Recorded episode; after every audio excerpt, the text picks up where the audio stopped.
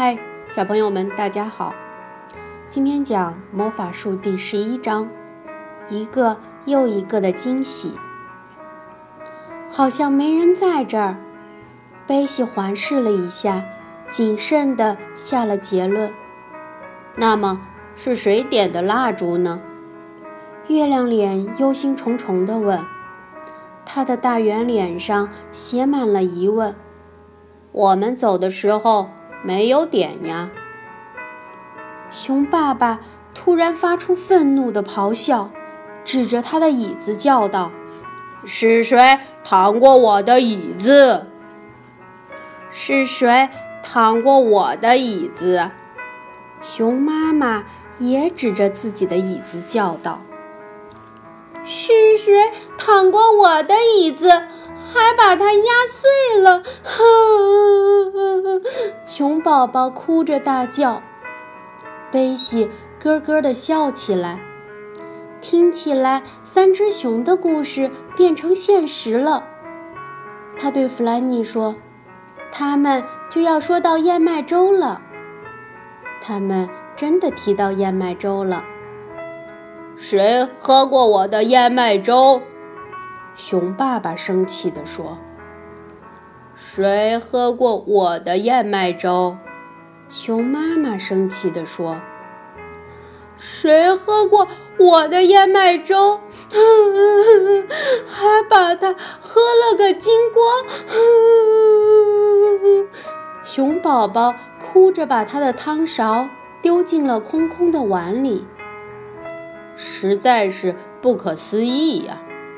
月亮脸琢磨道：“有人点了蜡烛，有人躺过椅子，有人喝过粥，是谁呢？这次可不是我。”金发姑娘说：“我一直跟你们在一起打雪仗，对吧，熊们？”“你当然和我们在一起。”熊爸爸温柔地说。他轻轻拍了拍金发姑娘的后背，他很喜欢这个小姑娘。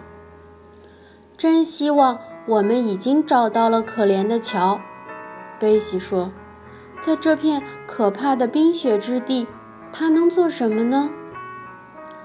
你是不是觉得我们应该出门去找他呢？弗兰妮说，一想到外面冷飕飕的风，他就发抖。不，月亮脸斩钉截铁地说：“谁都不要再走出小屋了，直到我们安全回到魔法森林的家。现在恐怕救不回乔了。”什么声音？金发姑娘突然说。大家都凝神细听，有人正在隔壁房间轻声打鼾呢。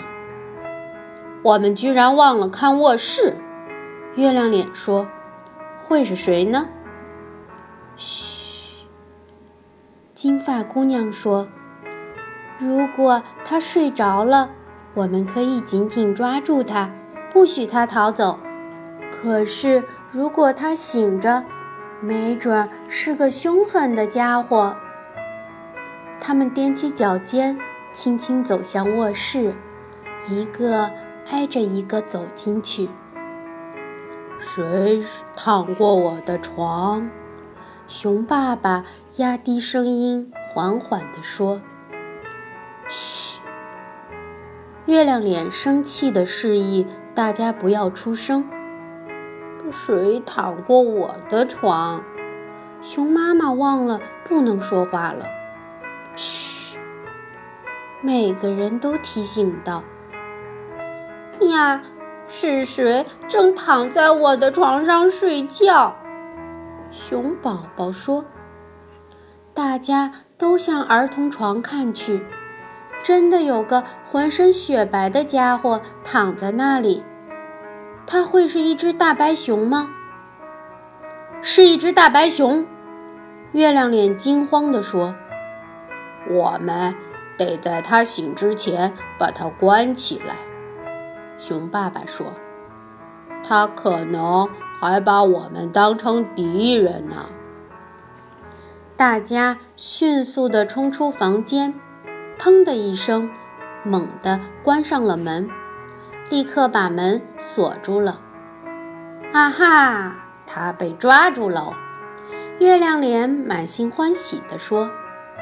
乔被突如其来的关门声惊醒了，猛地跳起来。谁把他锁在里面了？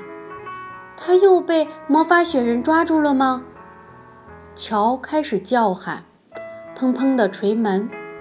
这时，贝西和弗兰妮听出了他的声音，激动地大声叫道：“月亮脸是乔，是乔！太好了，是乔！”他们又立刻冲到门前，开了锁，伸出胳膊抱住乔。乔惊讶地说不出话来，只能紧紧地拥抱着妹妹们。你们怎么来这里的？他问。你是怎么来这里的？贝西和弗兰妮问道。来厨房吧，我们喝点热燕麦粥和牛奶。金发姑娘说。我们一边谈一边暖和暖和。乔和大家来到厨房，叽叽喳喳地说起事情的整个过程。金发姑娘用勺子把燕麦粥盛到几个蓝色的碗里，还做了一些热腾腾的巧克力。乔倒了些牛奶在燕麦粥上，激动地看着每个人。这真是一次刺激的冒险经历呀，他说：“是我先说我的故事，还是你们先说？”于是乔先说了自己的故事，然后听贝西说了月亮脸如何向三只熊求助，还有他们那场激烈的雪球大战。这场大战真让人遗憾。熊爸爸悲伤地说：“大白熊是我们的表亲，我们一直很友好。可现在，他们好像成了我们的敌人。祈祷他们不要发现这个小屋才好。”金发姑娘一边说，一边吃着热腾腾的燕麦粥。月亮脸。难道我们不应该快点施魔法，回到森林吗？赶趟，赶趟！月亮脸一边说，一边又倒了一杯热巧克力。可是，你猜到了吗？根本就不敢烫了。就在这时，金发姑娘指着窗户尖叫起来：“有人在往里看！不许骗人！”月亮脸说：“我没骗人。”金发姑娘说：“真的有人在往里看呢，会是谁呢？”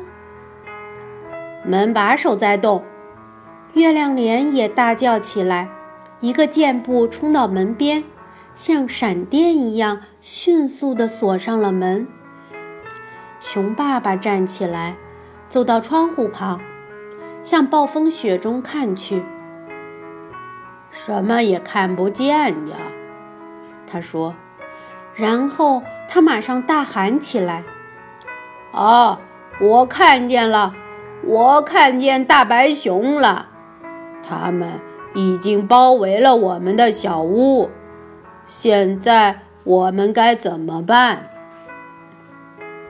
呃，他们不能从门进，当然。也不可能从窗户进。月亮脸紧张地说：“这时，有什么东西开始撞击房门，虽然门在摇晃，但拴得很紧。”我们才不让你们进来呢！乔叫道：“如果有人想打破窗户进来，我就拿水壶砸他！”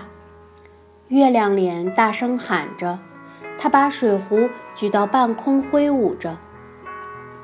月亮脸，水壶里有热水。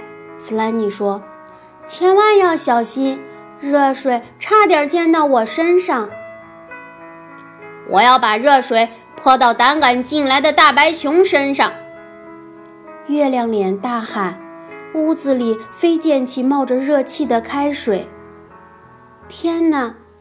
贝西说：“躲在床后面，弗兰尼，看情形，月亮脸差不多和大白熊们一样危险了。”月亮脸这时才意识到，拿着一个热水壶挥舞，实在又愚蠢又危险，所以他把热水壶轻轻地放下了，像个彬彬有礼的绅士。这时，熊爸爸有了个好主意，他用大大的桌子堵住门。现在的情况越发惊心动魄了，孩子们都很害怕，但同时又感到很刺激。接下来会发生什么呢？呜呼，呜呼！大白熊在外面急得乱叫，可它们。不能从门或者窗户进来。可是大白熊居然找到了另一条路。小屋里的壁炉是老式的，这样就需要一个宽大的烟囱，所以大白熊们准备从烟囱进屋。其中一只大白熊爬上了屋顶，后面还跟着不止三只大白熊呢。大头的大白熊顺着大烟囱向下滑，嗖！其余的大白熊也一个接一个往下滑。第三只紧跟着又是第四只，它们一个个俯冲到了壁炉里，然后快速从火苗旁跳了出来。快投降！他们向受惊吓的孩子们和熊们命令道。快投降！魔法雪人在外面呢，快让他进来！好，今天的故事就讲到这里，感谢你的收听，我们明天再会。